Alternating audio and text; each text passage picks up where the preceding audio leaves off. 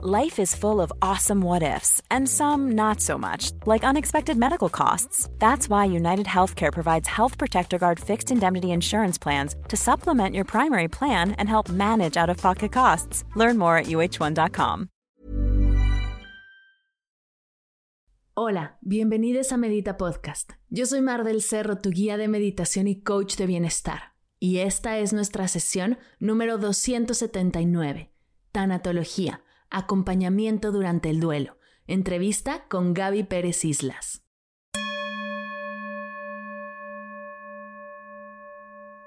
Hola meditadores, bienvenidos a Medita Podcast. Gracias por estar aquí y escucharnos.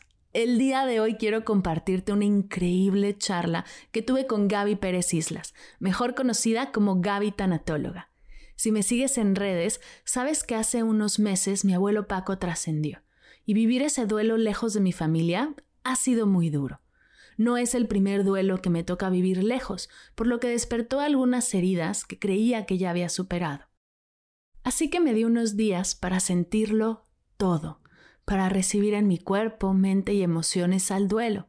Y días después, ya que me sentía más tranquila, comencé a profundizar en el proceso de un duelo. ¿Qué significa estar en duelo? Cómo es que cada quien vive sus pérdidas de manera completamente distinta. En mi investigación encontré a Gaby. Ella me ha ayudado a entenderlo mejor, de una manera muy amorosa y compasiva. Así que decidí invitarla a Medita Podcast y dijo que sí. Pero antes de presentarte a Gaby y pasar a la entrevista, te cuento que esta y todas las sesiones de Medita Podcast son posibles gracias a nuestra Academia de Meditación en línea. Es por tu apoyo y participación en los retos, los álbumes, los cursos y los talleres que Medita Podcast sigue y seguirá abierto y gratuito para todos. Pues esa es su misión. Si ya eres parte de la Academia, Muchísimas gracias. Y si no, date una vuelta en mardelcerro.com diagonal academia. Ahí podrás explorar todo lo que he creado para ti con tanto amor. Te cuento acerca de Gaby. Ella es licenciada en literatura latinoamericana, orientadora familiar y tiene estudios a nivel maestría en tanatología. Tiene una especialidad en logoterapia, familia y espiritualidad. Gaby también es parte del Consejo Médico de Fundación CIMA, diplomada en suicidología y en grafología. Gaby ejerce su práctica profesional de acompañamiento a enfermos terminales y consejería tanatológica a personas en proceso de duelo. Es conferencista, autora de seis libros y una mujer realmente generosa. Sin más, te dejo con nuestra charla. Que la disfrutes.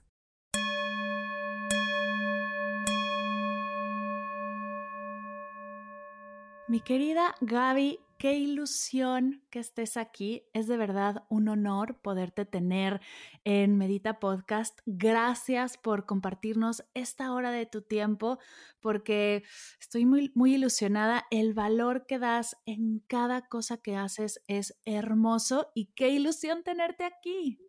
Gracias, Mar. Yo estoy muy contenta también. Me identifico con el estilo que tienes de trabajar, porque las dos ponemos el alma en ello.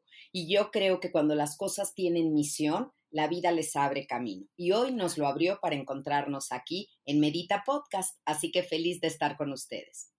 ¡Wow! ¡Qué increíble! Es que arrancar así con esta energía es el sueño de una podcastera, qué hermoso. Oye, cuéntame algo. Vamos a hablar de cosas increíbles, de temas que traes densos, fuertes, eres tanatóloga, acompañas a gente en sus duelos, pero ¿qué pasó? Me gustaría ir hacia atrás y empezar con, ¿por qué haces esto? ¿Qué pasó en tu vida que dijiste, esto es para mí, voy a hacer esto? Porque no es una profesión fácil, no es una profesión que alguien de pequeño diga, yo de grande quiero ser tanatóloga. ¿Qué sucedió ahí que decidiste dedicar tu vida a esto? Fíjate, Mar, que muchas personas creen justamente que el origen de mi vocación fue una pérdida personal, pero no fue así. Yo soy hija de un padre español, una mamá mexicana y un padre español que estuvo de pequeño en la guerra civil. Le tocó vivirla. Entonces, pues yo siempre oía historias de muerte y en su buró reposaba un libro, yo creo que nunca lo acabó, que se llamaba Un millón de muertos, que hablaba sobre la guerra civil española. No sé en qué número de muertos se quedó, porque yo siempre vi el libro ahí, pero la muerte fue una constante, una constante. Era a la vez algo que fascinaba a mi padre, pero también le tenía muchísimo miedo. Yo estudié literatura, es mi primera carrera, soy licenciada en letras y cuando hice ya mi subsistema y la especialización, la hice para enseñar a leer a niños con síndrome de Down, niños que tuvieran alguna discapacidad. Y entonces me empecé a enfocar mucho a la estimulación temprana. Yo estaba muy dedicada a ayudar a los niños y ayudar a los padres que habían tenido esa pérdida. Empecé a trabajar en diferentes lugares y llegué a un centro de estimulación temprana, que era un lugar muy bonito y entonces la dueña, que era una directora muy joven, muy alegre, casada con dos niños pequeños, me invitó a que fuera yo socia del lugar. Y estaba yo feliz, estábamos muy contentos haciendo todo un plan. Esto fue un jueves por ahí que me hizo la propuesta. El lunes llegamos a trabajar, nos cita todos a junta y nos dice que va a cerrar el colegio. Y pues yo me quedé helada, ¿qué pasó, no? Y ya cuando se fue todo el mundo de la junta, le dije, oye, ¿qué burla es esta? Me acabas de convocar como socia y me dices que ahora vas a cerrar. Me dijo, mira, Gaby, lo que pasa es que el fin de semana intenté suicidarme y voy a cerrar, estoy muy mal. Eso, Mar, me voló la tapa de los sesos. O sea, dije, ¿qué pasó? ¿Por qué yo no me di cuenta? Una chica, como te digo, preparada, cumpliendo el sueño de tener su escuela, casada con dos niños pequeños, ¡pum!, qué delgadita es la línea entre la salud emocional y pues ya la patología. Y por eso decidí meterme a estudiar tanatología a nivel de maestría. Y desde yo creo que la primera semana de clases dije, de aquí soy. Es una frase muy mexicana. De aquí soy, esto es lo mío. Y bueno, de ahí yo no he parado de estudiar. Como yo no era psicóloga, tuve que hacer muchas especialidades, aprender técnicas de sesión, manejo de crisis, consejería avanzada y cada familia, tengo 26 años de ejercicio profesional, cada familia que lleva conmigo me lleva a estudiar algo, ¿sabes? Espiritualidad, adicciones, suicidología. Tengo muchas otras especialidades, primero porque amo las letras y el estudio y después porque pues se necesita. Así que ese fue el comienzo de Gaby Tanatóloga. Wow, gracias por compartir tu historia. Qué bonito que de una experiencia incómoda sacaste tu misión, encontraste tu destino. Qué, qué hermoso cómo lo planteas. Cuéntanos un poco qué es la tanatología, qué es eso que haces que te ilumina todos los días, de qué trata. Fíjate, ahorita que dijiste que me ilumina todos los días, un día mi padre, ya de mayor, que estaba en mi casa, le dije, papi, voy a ir a ver ahorita un enfermo terminal y regreso. Y mi papá, te digo que tenía esta aversión a la muerte. Bueno, bueno, está bien, está bien, ¿no? Y cuando regresé y me vio, me dijo, Gaby, es que a ti la muerte te da vida. Entonces, si tengo esta misión y tengo esta pasión por, por lo que hago. La tanatología es una disciplina de acompañamiento, Mar. Es una consejería tanatológica, aunque el nombre sea así, no significa que damos consejos, porque las vidas no son carros averiados que podamos decir, cámbiale esta pieza, muévele esto y con esto ya pero es una terapia breve, digamos, un empujoncito cariñoso a que alguien retome las vías de su vida cuando ha tenido una pérdida. Nuestro campo de trabajo es única y exclusivamente la pérdida. O sea, no vemos terapia familiar, no vemos eh, problemas matrimoniales, vemos cuando ha habido un dolor, ese dolor te lleva a un duelo, que es todo un proceso, y ahí tienes dos caminos. O lo atraviesas y creces con él, o lo evades y te llenas de basura emocional. Así que yo soy como esta persona que acompaña en los duelos, pero también trabajo con enfermos terminales, con personas que están en la recta final de su vida, que son los grandes maestros, y los ayudo y los acompaño a irse ligeritos de equipaje, sin miedos, hablando de las cosas verdaderamente importantes. Qué hermosa misión y qué increíble el valor que tienes de, de ponerla en acción y poder apoyar y poner tu granito de arena con este increíble trabajo. De verdad es que estoy fascinada. Hay dos palabras que repites y me gustaría profundizar en ellas porque no sé si es lo mismo o es distinto. Pérdida y duelo. ¿Qué es pérdida y qué es duelo? ¿Es lo mismo? ¿Cuáles son las diferencias? ¿Cómo funciona esto? no son lo mismo, pero van de la mano, primas hermanas, porque pérdida es algo que yo tenía y ya no tengo, pero también mar algo que yo deseaba y nunca obtuve. Aquella mujer, por ejemplo, que su sueño era ser madre y no lo consiguió, eso es una pérdida. El muchacho que quería ser un jugador profesionista de fútbol y hoy trabaja en una tienda de abarrotes, que es un trabajo muy digno, pero no cumplió ese sueño, esa aspiración, eso también es pérdida. A lo mejor menos reconocida socialmente que la pérdida tangible de alguien que muere su esposo o alguien que muere su hijo. Eso es una pérdida eh, clara, ¿no? Y el duelo es el proceso en el que te metes por haber perdido. Digamos que esta es la fórmula. Perder duele y el dolor te mete en un proceso de emociones que se llama duelo. Un camino que hay que recorrer en cinco etapas para poder llegar finalmente a la aceptación y continuar con tu vida. ¿Cuáles son estas cinco etapas? ¿Y todos los duelos son iguales? ¿Todos pasamos por estas cinco etapas de igual manera? Cada duelo, Mar, y esto es lo fascinante, es como una huella digital. No hay dos iguales en el mundo. Si no, yo ya con 26 años ya me hubiera aburrido y llegaría alguien a mi consultorio y yo diría, ah, este es una talla de zapatos número 5 y tendría mi cajita en la cual puedo meter. Cada duelo es particular, no tienes que pasar por todas las etapas, no se recorren de manera lineal y no tienes que pasar una sola vez. Vas y vienes, vas y te regresas y ahí, estás fluctuando en esto. Estas etapas se conocen como las etapas Kubler-Ross por la doctora Elizabeth Kubler-Ross, que fue la madre de la tanatología, la pionera en esto.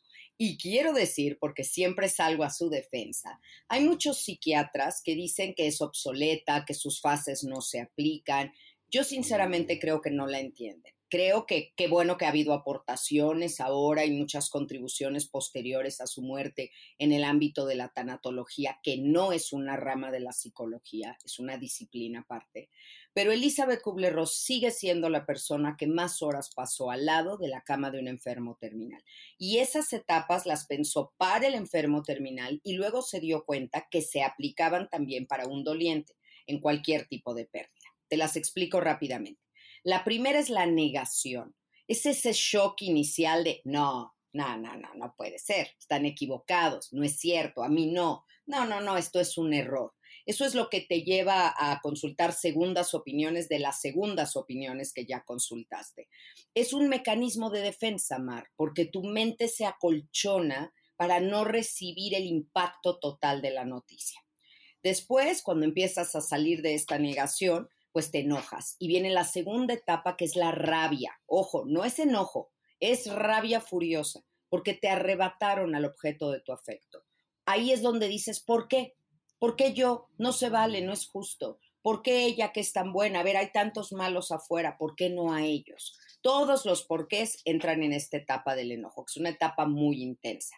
Te repito, la duración y la intensidad de cada etapa difiere de cada persona según lo que perdió y según el temperamento también de la persona.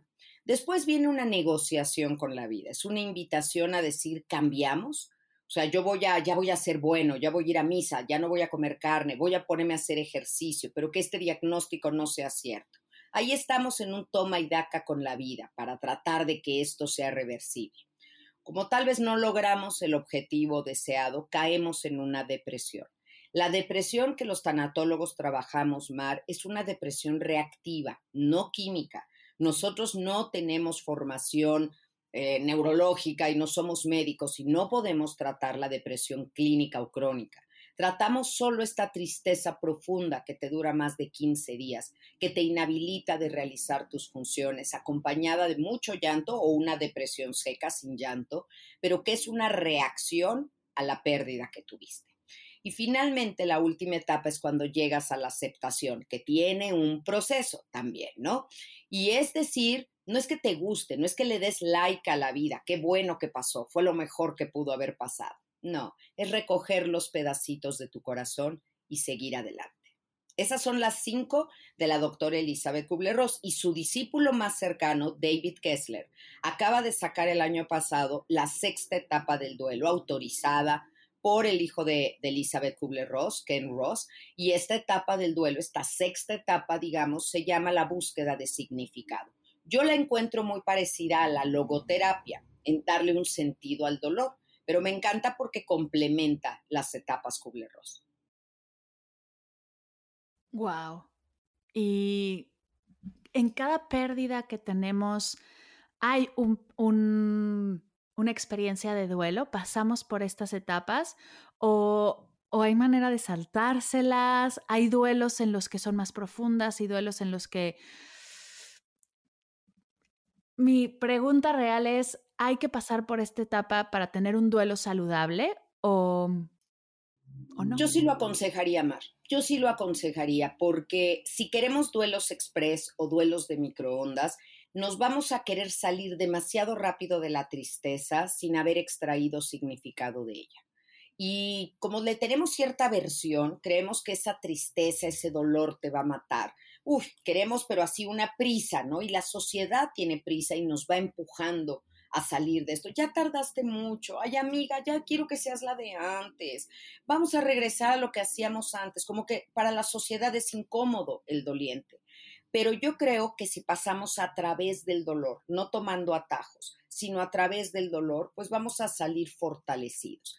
Decimos en México que lo que no te mata te hace más fuerte, pero si lo evades, te llenas de basura emocional. Si lo enfrentas, te llenas de sabiduría.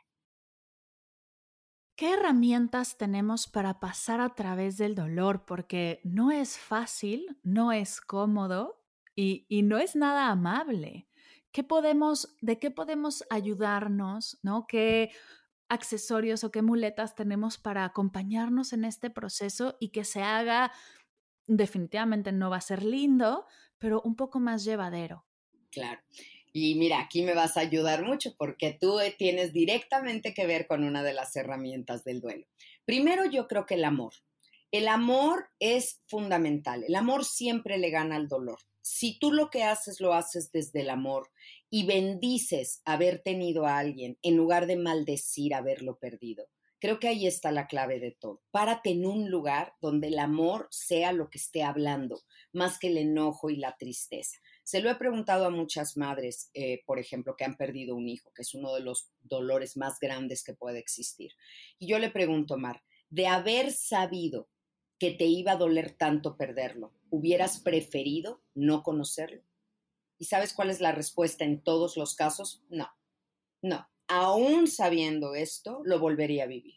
Entonces, ahí te prueba que tu hijo valió la pena. Y es literal esta expresión. La pena que te genera su ausencia, la valió su presencia. Y, ahí está. Entonces, el amor.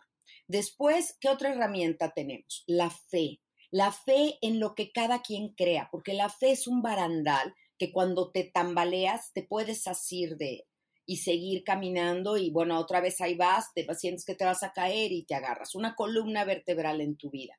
Creo que es importante que todos tengamos una vida espiritual, una profundidad, para que en estos momentos, o sea, no renunciemos a creer en lo que más nos va a ayudar en estos momentos.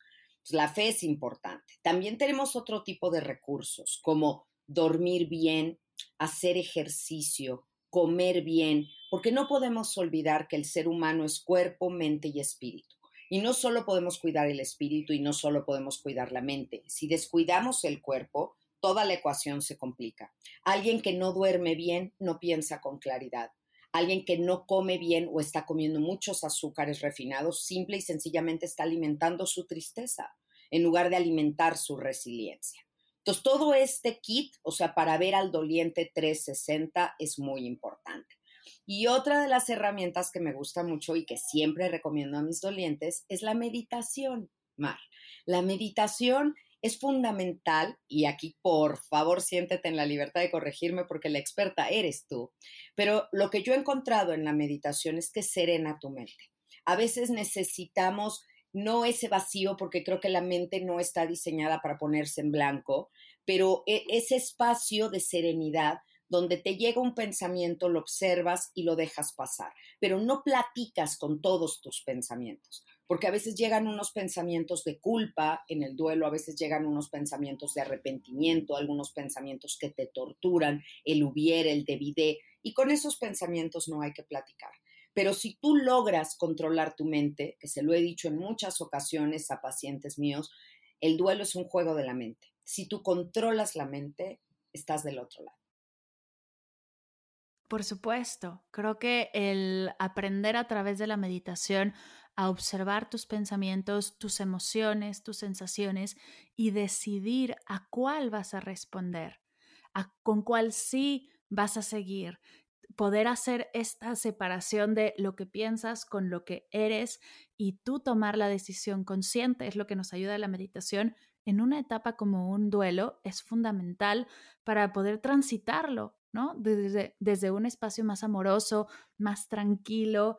Qué lindo que tengas y que promuevas esta herramienta porque estoy contigo. Y bueno, por algo estamos aquí en Medita Podcast hablando del duelo y de la tanatología, porque por supuesto que son amigos y se pueden acompañar para que no sea no va a ser fácil, la palabra no es fácil, pero para estar más seguras de que tenemos las herramientas para transitarlo y para liberar todo lo que está liberado y dar los siguientes pasos hacia estar bien. Y sabes qué me gusta, Mar, me gusta mucho de ti, que te has dedicado y has encausado mucho tu práctica a aquellas personas que le han puesto pretextos para meditar o que nunca lo han hecho y, tú quieres hacerles accesible esta herramienta y sencilla, y invitarlos. Y, eso se me hace hermoso, porque piensa que las personas en duelo, la mayoría de los usuarios que yo tengo, porque ese es el término correcto para los pacientes en tanatología, nunca han meditado y están en el peor momento de su vida. Y les estoy pidiendo que aprendan una herramienta nueva, una técnica nueva, en el momento en el que se sienten rotos y quebrados. No lo están, pero así se sienten. ¿Qué les dirías? Ahora yo ya estoy entrevistándote a ti, pero ¿qué les dirías a esos dolientes para los primeros pasos, para empezar, a pesar de que no tienen nada de concentración, que están desesperados? ¿Cómo? ¿Cómo les sirve esta meditación?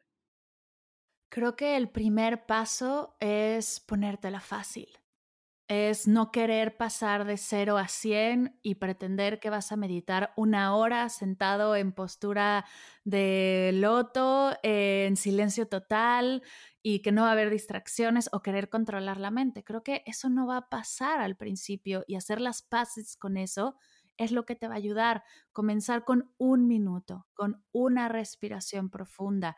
Las prácticas guiadas, por ejemplo, son mucho más sencillas que las prácticas en silencio porque te dicen dónde poner tu atención, atreverte a un minuto, después tres minutos, cinco minutos, entender que no hay meditación mala, no existe el hacerlo bien o hacerlo mal, la meditación solo se hace y ya está.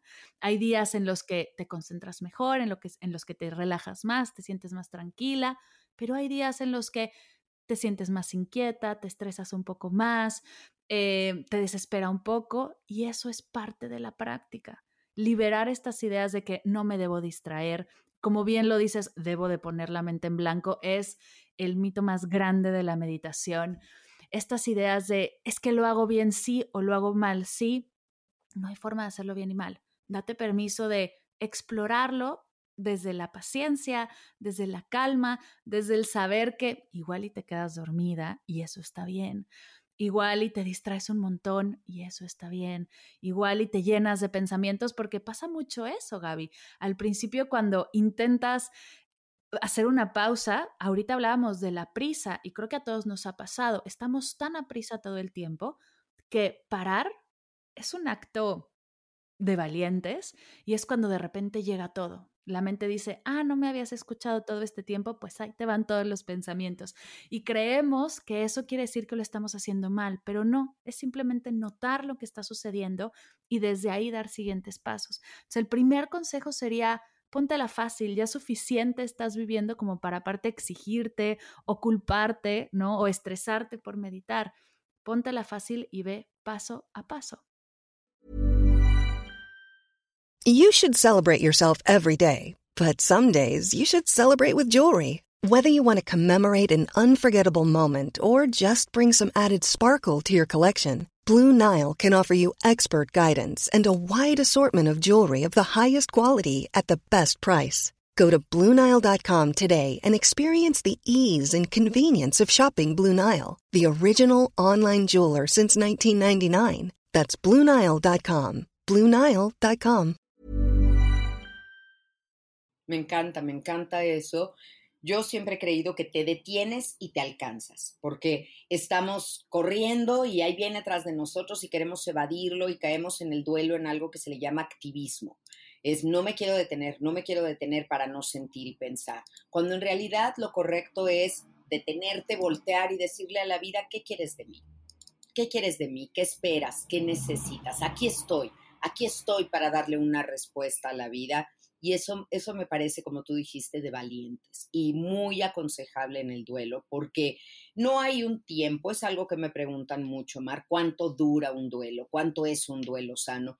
Yo ya no me gustan las fórmulas y además me he salido totalmente de una estructura de un año, dos años, porque ahora resulta que en el libro de las enfermedades mentales acaban de incluir un nuevo síndrome de duelo prolongado, lo cual a mí bueno, me, cayó muy mal, me vino muy mal, porque ahora resulta que ya está considerado una patología, que si alguien durante más de seis meses sigue añorando a la persona que se fue, sigue deseando que esto no hubiera pasado, sigue evitando sus recuerdos y tiene problemas para una nueva identidad, entonces ya está catalogado, hay un montón de síntomas más, por supuesto, pero ya está dentro de esta categoría de duelo prolongado. Uy, pues todos entramos ahí. ¿Cómo creen que en seis meses uno va a estar en pie? yo no quería pertenecer a este club de los dolientes, pero encima que pertenezco, hay alguien diciéndome lo estás haciendo mal o lo estás haciendo demasiado lento o ya apúrate, ¿no? No, me parece terrible. Así que sin tiempos, sin prisa, pero sin pausa. Así tenemos que vivir un duelo. Oye Gaby, ¿y qué hace que dos personas que estén viviendo la misma pérdida pasen por duelos distintos? Porque, ¿no? Poniendo el caso hipotético de que una persona, como decías hace poco, una madre pierda un hijo, un padre pierda un hijo, los duelos no van a ser iguales, van a, van a vivirlos de una manera distinta. ¿Qué hace que esto suceda? ¿Qué hace que alguien la pase peor que la otra persona? Y, cómo podemos acompañarnos en ese duelo? Yo creo que hay tres factores fundamentales. Primero, el género. No duelamos igual los hombres que las mujeres porque el cerebro es distinto, el cerebro femenino y el cerebro masculino. Entonces, hay diferencia en cómo lo hacemos y el consuelo que recibimos. Siempre las mujeres somos más de tribu, de abrazarnos, de contarle a la amiga, de llorar con ella, y los hombres suelen tragárselo más, no compartirlo, sacarlo tal vez disfrazado, maquillado de enojo, en lugar de mostrar su tristeza para ser consolado. Entonces, creo que hay unas diferencias de, género sin querer ser extremista ni, ni maniquea de cuál está bien y cuál está mal. Los dos son válidos, pero es innegable que un cerebro de un hombre está, está construido de una forma y de una mujer es diferente. Después, el vínculo que tenías con quien murió. Yo siempre les pregunto en consulta, ¿qué perdiste cuando perdiste? si un padre muere y tenía cinco hijos, es como si fueran cinco personas diferentes. Para un hijo puede haber sido su mejor amigo, para otro hijo que además trabajaba con él era su jefe y su socio, y para otro a lo mejor que siempre tuvo pique era su rival, y para otro que es el consentido de mamá, pues era el archienemigo. Y podemos ver diferentes qué perdiste cuando perdiste, es una pregunta. Y también, ¿qué ganaste? cuando perdiste. También hay que explorar ese lado. Entonces, el tipo de vínculo y la profundidad que hay ahí. Y tercero, y esto puede sonar extraño, pero es el temperamento de cada quien el temperamento de cada persona. Acuérdate que personalidad es la que vamos formando en la vida, pero temperamento es con lo que naces, es esta carga genética, hereditaria con la que tú naces. Y hay ocho tipos diferentes de temperamento. Y según tu temperamento, pues vas a tomar la pérdida de manera más dramática o no, vas a ser más secundario y entonces este, se te va a quedar esa pérdida durante más tiempo Depende, depende el temperamento que tengas y tu nivel de drama que puedas ponerle a una situación. Ok, Y si estás pasando por un duelo con, ¿no? Acompañado en tu familia, por ejemplo. Eh, los que me siguen en redes sociales saben que hace unas semanas perdí a mi abuelo. Yo pasé por mi duelo en mi proceso y ahora volteo y quiero acompañar a mi mamá. ¿Cómo acompañas un duelo compartido? ¿Cómo puedes apoyarlo? Porque definitivamente es distinto perder a un padre que perder a un abuelo. ¿Cómo puedes voltar hacia tu familia o hacia tus amigos, si es alguien, ¿no? Una persona en la que compartías y acompañar también esos duelos. Primero que nada, lamento mucho tu pérdida. Te abrazo a la distancia. Espero estarlo haciendo también con mis palabras. Y no comparamos un duelo con otro. Sí son diferentes, Mar, pero tú tienes el 100% del dolor de nieta y tu mamá tiene el 100% del dolor de hija no es que uno sea mayor que otro. Y esto hay que respetar enormemente porque nunca jerarquizamos las pérdidas. Conmigo vienen personas que van a hacer una mudanza, personas que se ha muerto su mascota y personas que han perdido un hijo y toda la gama en medio. Y para mí todos son absolutamente importantes porque ¿cuál es el duelo más difícil? El que yo estoy viviendo, por el que yo estoy pasando. ¿Cómo ayudas a otro? Uno no puede dar lo que no posee. Así que lo primero es estar bien tú.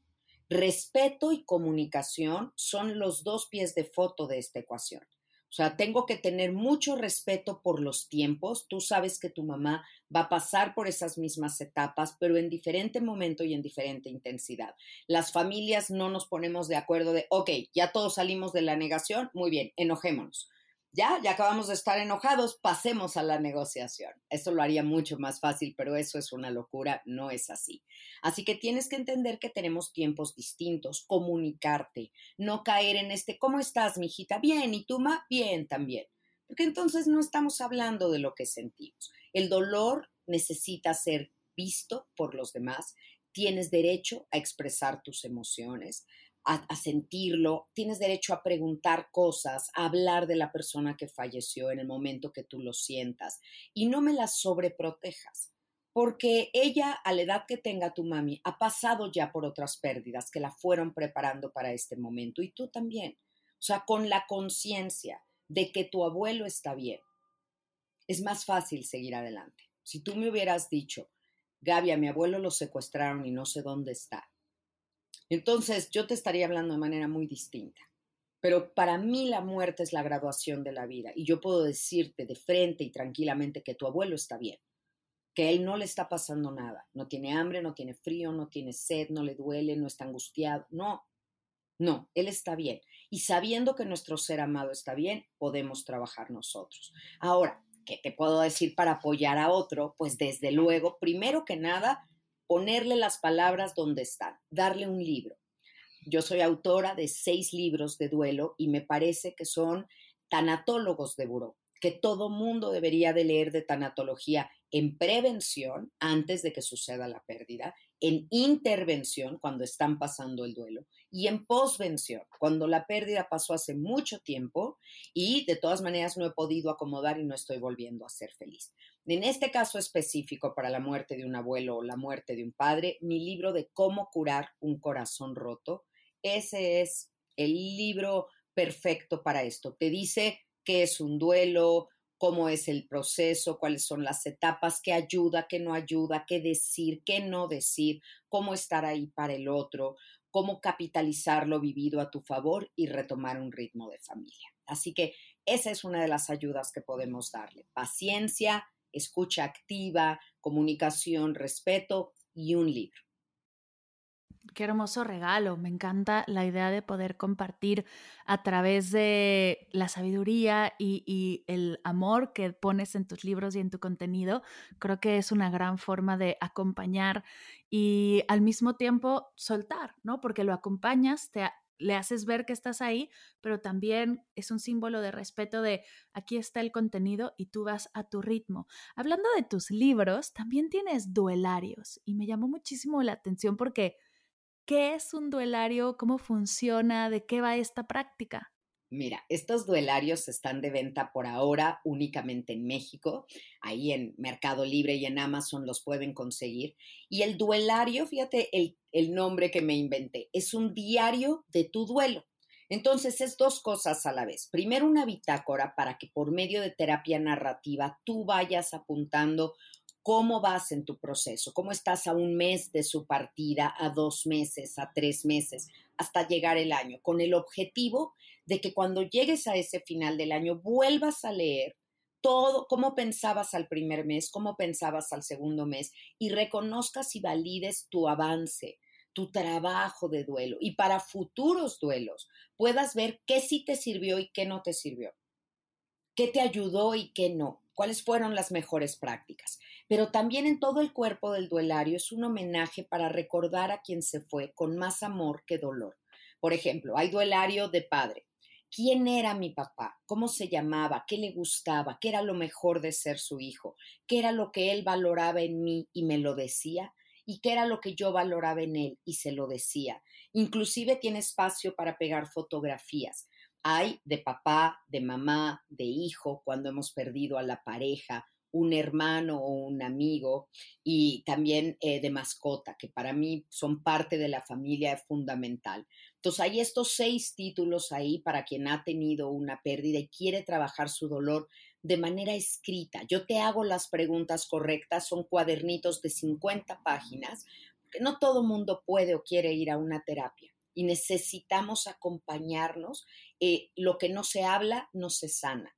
Entonces se logran aquí las dos cosas, ¿no? Lo saco, lo plasmo y estoy siendo acompañado. Yo les recomiendo muchísimo los duelarios. Estoy muy contenta con eso. ¿Te acuerdas que había el álbum del bebé, ¿no? O el álbum de la boda, el álbum de la primera comunión. Pero nunca guardamos un, un duelario que es un homenaje a la persona. Por ejemplo, ¿tú tienes hijos, Mar? No, todavía no. Ok, no por ahora, como digo yo, pero algún día, si tú haces tu duelario, algún día tus hijos conocerán a alguien que no vivió en su tiempo a través de tus ojos. Cómo tú lo describiste, les vas a platicar de ellos y es una manera de, eternizarlos, de recordar lo bonito a través de tu mirada. Es un ejercicio lindo de tanatología. Qué hermoso y qué lindo que podamos tener estas herramientas. Como dices, no todos estamos no tan abiertos o nos sentimos cómodos yendo a terapia y tienes un montón de herramientas. Tienes los duelarios, tienes tu podcast que soy muy fan, tienes tu canal de YouTube, tienes consulta, tienes los, o sea, hay un montón de herramientas para acompañarnos en este proceso, en este duelo, sin importar el duelo que estés viviendo. Qué hermoso de verdad. ¿Hay alguna habilidad que podamos desarrollar previo? Porque hablabas también de hacerlo preventivo y eso me encanta. Creo que el, prevenirnos, el prepararnos, porque al final todos nos vamos a morir y al final en nuestra vida vamos a vivir muchas pérdidas. ¿Qué podemos ir desarrollando y trabajando en nosotros, en nuestras familias, para llevar esto de una manera más amorosa? Eso es a lo que yo me he dedicado muchísimo, Mar, a la cultura del duelo. Mm, tengo muchos años colaborando en programas de radio y televisión y, una persona el otro día me dijo, Gaby, yo te escucho desde hace muchos años. ¿Quién me iba a decir que un día te iba yo a necesitar? Digo, pues yo, te lo he dicho todo el tiempo. O sea, si hay una experiencia humana que todos vamos a compartir es la pérdida. Eso es lo que nos homologa a todos, a todos, ricos, pobres, eh, de cualquier nacionalidad, de cualquier credo, de cualquier constitución física. Todos vamos a perder, es algo seguro. Pero si sabemos eso, ¿por qué lo dejamos como el chiste para el final, no? Hay que, hay que prepararnos. No hay vacuna contra el dolor, Mar, y lo digo sinceramente, no por leer de tanatología, no por estudiar un diplomado, un curso, llegado el momento ya no me va a doler. Y te cuento este caso de una paciente que llegó conmigo y me dijo muy angustiada, una chica muy joven, y me dijo, ay Gaby, yo vengo contigo porque nada más de pensar que se mueran mis papás, es que no sabes, me pongo mal. le pregunté, ¿en qué hospital están hospitalizados? No, no, no, Gaby, están en su casa. Ok, ¿qué edad tienen tus papás? 60 años. Le digo, a ver, en lugar de sufrir un duelo anticipatorio, ve con ellos disfruta, toma café con tu mamá y platiquen, ve el box con tu papá los sábados por la noche y tómense una cerveza, quiero que estés ahí, que llegado el momento tengas la satisfacción del deber cumplido, porque el duelo no es algo en lo que tú puedas ir haciendo pequeños abonos, pagos chiquitos. ¿Sabes que Voy a empezar a llorar desde ahorita y así cada semana lloro unas 100 lágrimas para que ya cuando pase ya llore menos, ¿no? Nos reímos porque, pues esto claro que no es así. De nada sirve llorar algo antes, sirve estar antes y sirve amar para que cuando llegue el momento tengas esa satisfacción del deber cumplido. Entonces, me preocupa y me ocupa hacer mucha cultura del duelo. Mi podcast que ahorita mencionabas, que se llama Después de la pérdida, fue creado para eso. Ese podcast nació en pandemia para acompañar a las personas porque me di cuenta, Mar, que yo no podía con todo el dolor que estaba, que de pronto, ¡pum! O sea, se desbordó el mundo con pérdidas y duelos y yo no podía de manera individual con ese dolor y por eso creé después de la pérdida. Y ahí yo creo que es una preparación. Tú lo escuchas y lo escuchabas antes de que hubiera muerto tu abuelo y espero pues hayas recordado algún concepto, alguna frase, algo mío que te haya servido en el proceso. Y soy ejemplo de que por supuesto que ayuda porque te sientes segura de que hay un camino, de que hay un proceso y de que hay un fin de este camino y vas a poder estar mejor y sentirte bien.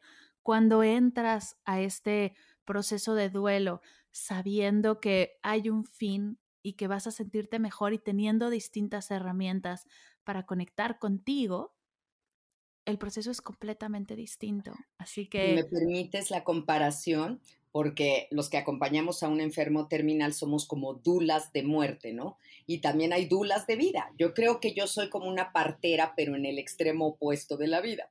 Y sí saber, cuando tú preparas a alguien en un curso psicoprofiláctico para su parto, pues aprenden sobre el dolor y saben que el dolor tiene picos, y tiene, pero que baja y que puedes respirar y que con el dolor vas a fluir y que este dolor es un dolor natural, que no te vas a desmayar del dolor si todo viene bien y que puedes con ese dolor. Y fíjate el paralelismo tan increíble con el dolor de duelo porque también es un dolor natural y también venimos dotados para eso. ¿Y cuántas personas conoces, Mar, que estén internas, así internadas en un hospital psiquiátrico porque no pudieron con su duelo? ¿Cuántas conoces?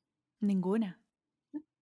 Porque podemos, porque ningún sentimiento es definitivo, pero saberlo y que alguien te guíe en ese camino, saber que el duelo se acaba, pero el amor no, es muy importante muy, muy importante. Entonces, eso es a lo que me dedico en la cultura del duelo. Déjame decirles rápidamente los títulos de los seis libros para quien quiera empezar a hacer esta cultura del duelo y leerlos. Ya les hablé de cómo curar un corazón roto. Está Elige no tener miedo, que es un libro que te enseña cómo vivir después de haber tenido un gran dolor. Habla del miedo a la muerte, del miedo al abandono, pero también de la muerte de un hijo, del suicidio y del secuestro las grandes ligas de la tanatología. Después viene Viajar por la vida, que es un libro delicioso que hace una metáfora entre lo que es la vida y lo que es un viaje, y cómo aprender a ir ligeritos de equipaje y cómo seguir adelante cuando la persona que tú pensabas que te iba a acompañar en ese viaje todo el tiempo ya no está. Después viene La niña a la que se le vino el mundo encima, que es un libro muy bonito, es un cuento que se puede leer a partir de los ocho años y si es acompañado de tus padres mejor, que te habla de la pérdida y cómo no renunciar a tus dones ni a ser quien eres a pesar de haber perdido. Después viene mi novela, una novela de la que estoy muy orgullosa que se llama Convénceme de vivir y te reconecta con el sentido de la vida. Es un diario, el diario de una mujer de 81 años. Imagínate qué gozada, Mar, poder meterte a ver el diario de alguien de esa edad, tener esa edad mientras lo estás leyendo y luego cerrarlo y regresar a la edad que tienes y tener una segunda oportunidad. Ese es Convénceme de vivir. Y el más reciente de mis libros se llama Tu camino para sanar que escribo en coautoría con otras autoras. Esos son mis hijos de tinta y papel, son mis tanatólogos de buró y se los recomiendo que se acerquen a saber de tanatología antes de tener una pérdida, porque este es un conocimiento que lo van a recordar, no se queda en una carpeta, no se queda en un cuaderno ni en el libro, en el buró, te lo quedas puesto. Uf, gracias por todos estos recursos y por el tiempo y dedicación y amor que le has puesto a tu trabajo, porque nos ayuda a todos y nos hace a todos poder experimentar estas pérdidas sabiendo que hay personas que nos pueden acompañar, que tienen todas las herramientas para ayudarnos y así poder regresar a estar bien. Mi querida Gaby, antes de cerrar, antes de terminar y pasar a las preguntas finales de Medita Podcast, algo que se haya quedado en tu corazón que digas, tengo que compartir esto sí o sí, me faltó esto, o algo que hayas quedado de, tengo que compartir esto a los meditadores de Medita Podcast. No, tengo que exprimir a la conductora de Medita Podcast. tengo que pedirte, mi querida Mar, que te va a ayudar a ti en este momento y le va a ayudar a los demás. Que nos digas rápido una meditación así, hagamos juntos una meditación de un minutito, de algo, nada más justo pensada en los dolientes, en esto que hablamos hoy eh, eh, pensando en tu experiencia, pon tu experiencia al servicio de los demás. Pon en este momento el dolor de la ausencia de tu abuelo, en cómo puedo capitalizar eso a favor de otras y muchas personas que escucharán este episodio y que están pasando por un dolor. ¿Cómo, ¿Cómo pueden? ¿Cómo pueden ahorita conectar, serenar esta mente, asimilar todo lo que hemos hablado, los conceptos, pero poner su mente un poquito en paz? ¿Nos ayudas? Por supuesto, gracias por, por este reto, qué bonita, qué bonita práctica y pues vamos a, a experimentarlo, vamos a ver así, sin haberlo planeado, qué tan buena soy en sacarlo. Vamos a tomar tres respiraciones largas, lentas y profundas por la nariz inflando el estómago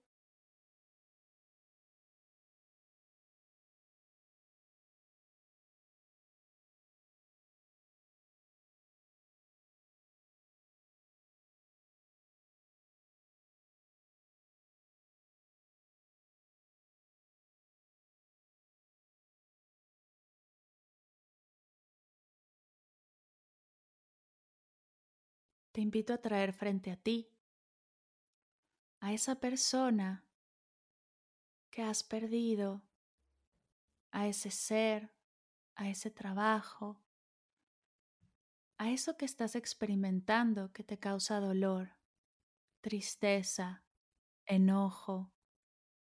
Tráelo frente a ti. Obsérvalo por completo. Date permiso de vivirlo y experimentarlo todo. Lo que sea que estés sintiendo no está bien ni está mal, solo es.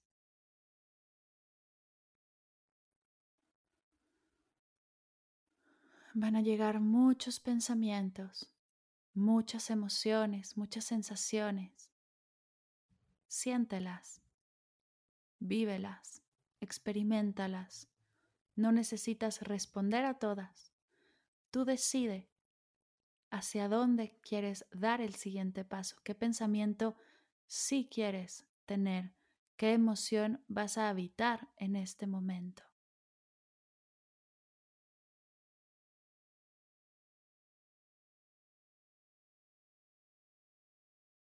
Sigue con tu pérdida frente a ti, observándola. Y te invito desde el corazón a traer tres cosas que agradeces de esta persona, de esta mascota, de este ser, de esto que has perdido y hoy te hace sentir dolor. Tres cosas que agradeces aquí y ahora.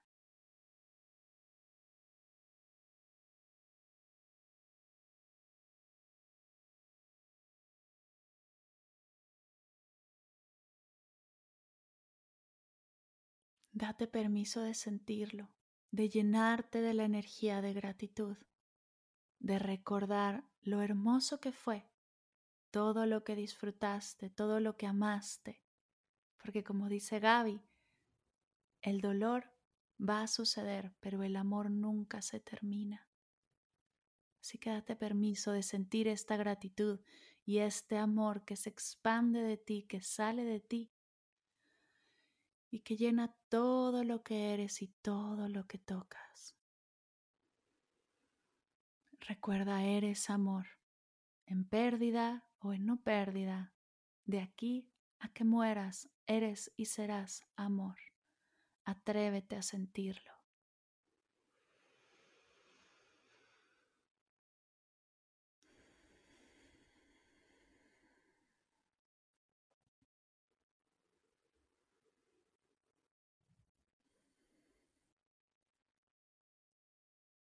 Y teniendo presente a este ser, teniendo presente a todas tus emociones, a esta energía de gratitud que nos invade y a este recuerdo de que eres y serás amor y que tienes todas las herramientas para transitar este duelo, para atravesar este dolor, con la seguridad de que hay luz al final de lo que estás experimentando, de que regresarás a sentirte y estar bien.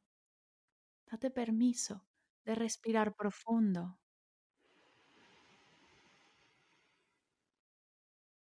Soltar, al soltar el aire, soltar poco a poco todo lo que estás experimentando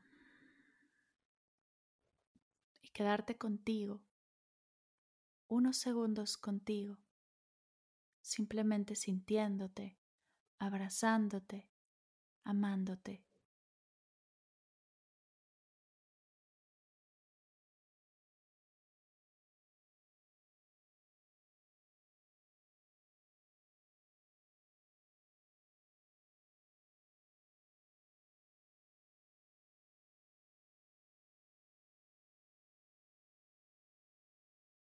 Vamos a cerrar tomando tres respiraciones largas, lentas y profundas por la nariz inflando el estómago.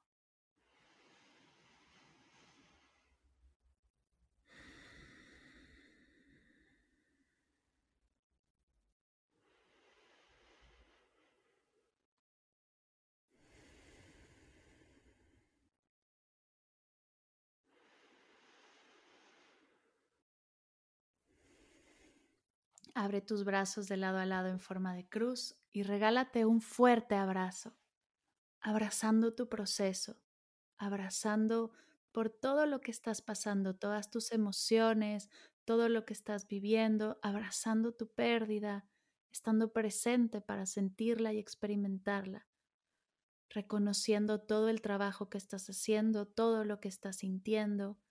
Reconócete, abrázate, porque lo estás haciendo muy bien.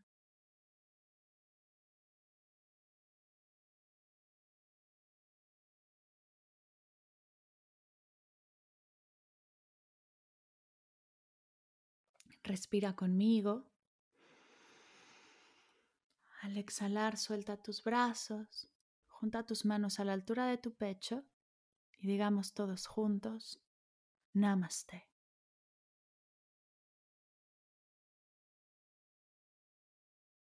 Gracias, querida Gaby. Gracias a ti por tu generosidad. Me encantó, me encantó cuando dijiste tú decides, porque, sabes, Mar, no somos lo que perdemos, somos lo que hacemos con lo que hemos perdido. Así que tú decides. Muchas gracias. Gracias, qué hermoso poder cerrar con esta energía. Y antes de irnos, mi querida Gaby, las preguntas finales de Medita Podcast. La primera es un libro que además de los tuyos que estés leyendo que nos quieras recomendar. Bueno, pues yo recomendaría El Camino de las Lágrimas, un libro de mi queridísimo amigo Jorge Bucay. Creo que es un libro imperdible. Para mí es, es una joya. Increíble. La segunda pregunta es, ¿qué es para ti meditar? Para mí meditar es serenar la mente, es escucharme, es abrir el espacio para la creatividad. Cuando paras el ruido exterior y enciendes el interior, surgen grandes ideas. Eso es para mí meditar. Tres cosas que te ha dejado la meditación. Pues a mí me ha dejado, vamos a decir, como templanza.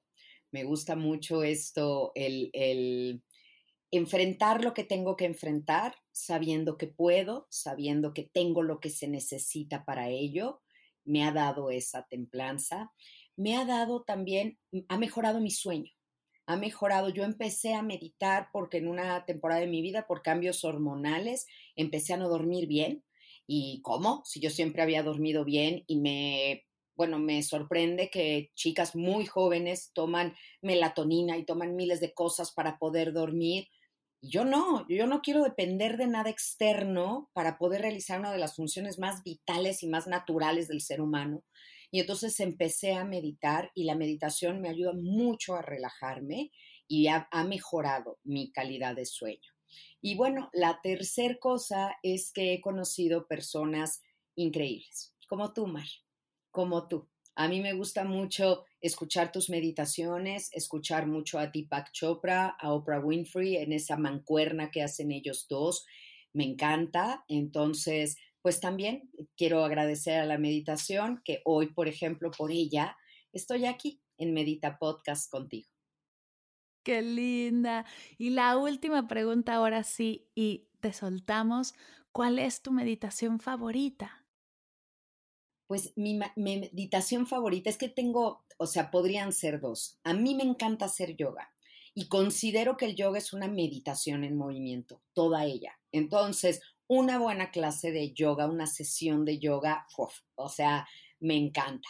Y, y, la otra meditación que me gusta mucho son las meditaciones guiadas. Soy una persona que tiene tanto en la cabeza y que si me dejo solita, de repente, pum, pum, pum, y me puede ganar eso me encanta que me guíen. Puede parecer algo contradictorio porque soy una persona que guía en la vida afuera, ¿no? Soy maestra, soy mamá, soy tanatóloga, soy eh, acompañante en procesos de duelo y enfermos terminales, siempre guío. De repente en la meditación a mí me gusta ser guiada. Entonces las meditaciones guiadas y el yoga son mis favoritas. Uf, estoy súper de acuerdo contigo. De repente soltar esa necesidad de control, de guiar, de hacerlo tú y darte permiso de ser guiada es delicioso y también nos ayuda y nos enseña cosas increíbles que podemos experimentar a través de la voz de otras personas. Gaby, qué triste, pero ha llegado el fin de esta sesión. Yo podría estar horas aquí platicando contigo, de verdad. Gracias por todo lo que compartes, por todo lo que haces, por toda la luz que traes a este mundo. Tu trabajo es increíble, de verdad. Cada libro, cada podcast, cada post que haces en redes sociales llega al corazón de miles de personas y no me queda más que agradecerte, de verdad. Gracias, gracias, gracias por todo lo que nos regalas, por ese esfuerzo, por esa pasión y todo lo que haces por nosotros. Muchas gracias. Gracias a ti, Mar. Ahí estoy para ustedes. Ustedes completan mi misión. Me encuentran en todas las redes sociales como arroba Gaby Tanatóloga, en mi canal de YouTube Gaby Tanatóloga. Únanse. Estoy seguro que Elizabeth Kubler-Ross estaría feliz de ver la comunidad que hemos formado ahí. Y bueno, está mi página de internet gabytanatóloga.com.mx para que se enteren dónde voy a estar, qué conferencias doy, qué proyectos tengo. Ahí podemos estar muy, muy cerca. En las notas de la sesión van a encontrar todos los links a tu trabajo porque estoy segura que van a querer más de ti. Así que ahí vas a encontrar todo para que vayas y visites el trabajo de Gaby de verdad para hacer desde el trabajo previo, si estás pasando por un duelo, si quieres acompañar a alguien en un duelo, te informes y puedas hacerlo de manera segura y tranquila.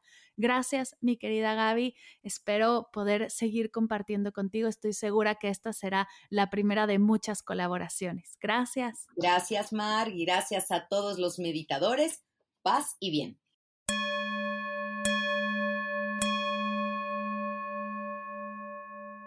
Gracias, gracias, gracias, mi querida Gaby, por compartir conmigo y con todos los meditadores y las meditadoras tu sabiduría y tu experiencia. Dejaré toda la información de Gaby, de sus cursos, de sus libros, en las notas de la sesión, para que puedas conocer todo su trabajo, que es maravilloso. Como escuchaste durante la sesión, hicimos una mini práctica súper improvisada. No me esperaba que Gaby me pidiera que guiara ahí a la mitad de la entrevista. Yo tenía la mente en otro lado. Y la verdad, no quedé muy feliz con el resultado. Estuve a punto de quitarla de la entrevista, pero decidí dejarla, con el compromiso de que el siguiente episodio te compartiré una meditación para personas en duelo, como me gusta hacerlas a mí, con investigación, con tiempo para sentirla y probarla. Así que no te pierdas el siguiente episodio de Medita Podcast, pues estoy escribiendo una práctica maravillosa para ti. Si te gustó la entrevista y crees que puede serle de apoyo a alguna amiga, colega, familiar, por favor compártela. Expandamos juntas esta energía de bienestar y conciencia. Creemos un espacio de presencia en todas las casas, las escuelas, las oficinas. Te tomará 30 segunditos mandarle por WhatsApp a una amiga que esté experimentando un duelo esta sesión y estoy segura que el poder que generará será agradecido siempre. Gracias por escuchar Medita Podcast. Para cursos de meditación en línea, descargar tu diario de gratitud completamente gratis, escuchar esta y todas las sesiones de Medita Podcast y saber todo acerca del proyecto, te invito a visitar mardelcerro.com.